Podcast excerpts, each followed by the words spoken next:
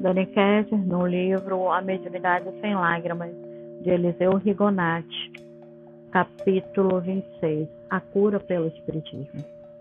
O Espiritismo não faz milagres, unicamente descobriu algumas das leis que regem os fluidos e as aplica em benefício da humanidade sofredora.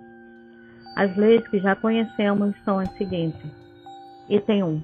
Uma moléstia causada por fluidos impuros que foram assimilados pelo organismo ou que se produziram nele.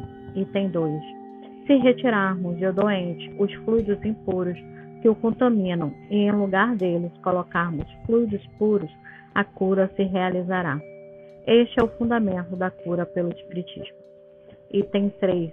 Um espírito conhecedor dos métodos da cura espiritual pode injetar em um corpo doente um remédio em forma fluídica.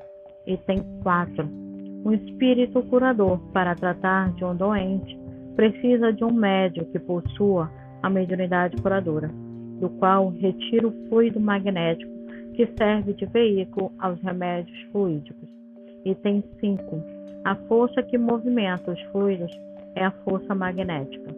Tanto mais forte quanto maior for a vontade do médium e a do espírito em realizarem a cura. Item 6 a vontade do médium junto com a vontade do espírito curador não bastam se não houver a vontade do doente para auxiliar a cura. Item 7. A vontade do médium aliada à vontade do espírito curador condensam e dirigem o fluido curativo. O doente, pela sua vontade, atrai para si a irradiação fluídico-magnética que o curará.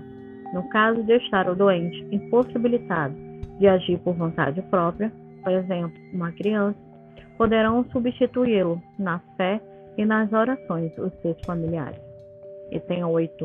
O Espiritismo não cura todas as doenças. O êxito do tratamento espiritual depende da fé viva alimentada pelo doente, ou, ou seus familiares e pelo médium. Item 9. Os focos que produzem os fluidos impuros causadores das doenças estão localizados no perispírito.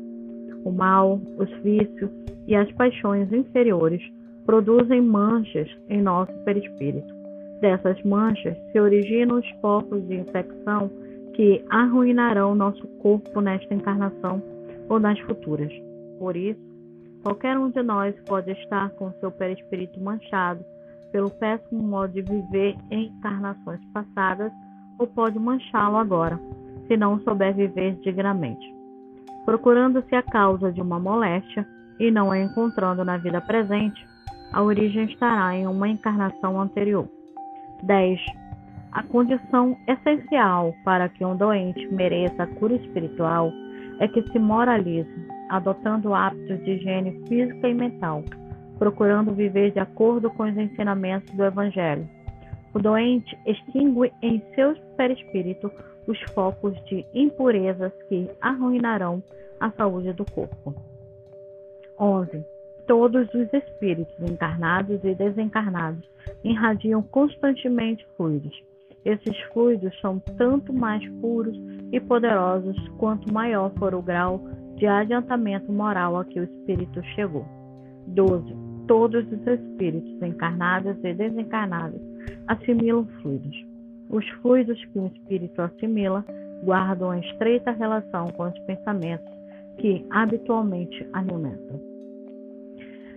Aqui o autor veio nos falar a questão de como era vista a cura através do espiritismo. Ah, você vai lá, um médio vem e te cura.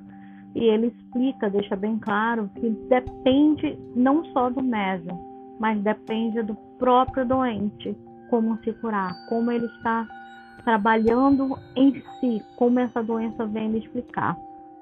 Então devemos sempre ter o cuidado com os nossos pensamentos, a forma de trabalhar os nossos fluidos, né? E que muitas das vezes nós somos responsáveis pela doença em nosso corpo. E principalmente acreditar que a espiritualidade está sempre ao nosso redor. A cura não é feita só pelo Espiritismo, e sim é feita pelos amigos espirituais. O Espiritismo pode ser um caminho, pode ser uma chave. ele pode ter vindo para auxiliar, mas que depende muito mais de cada um essa cura. Então, até o próximo capítulo.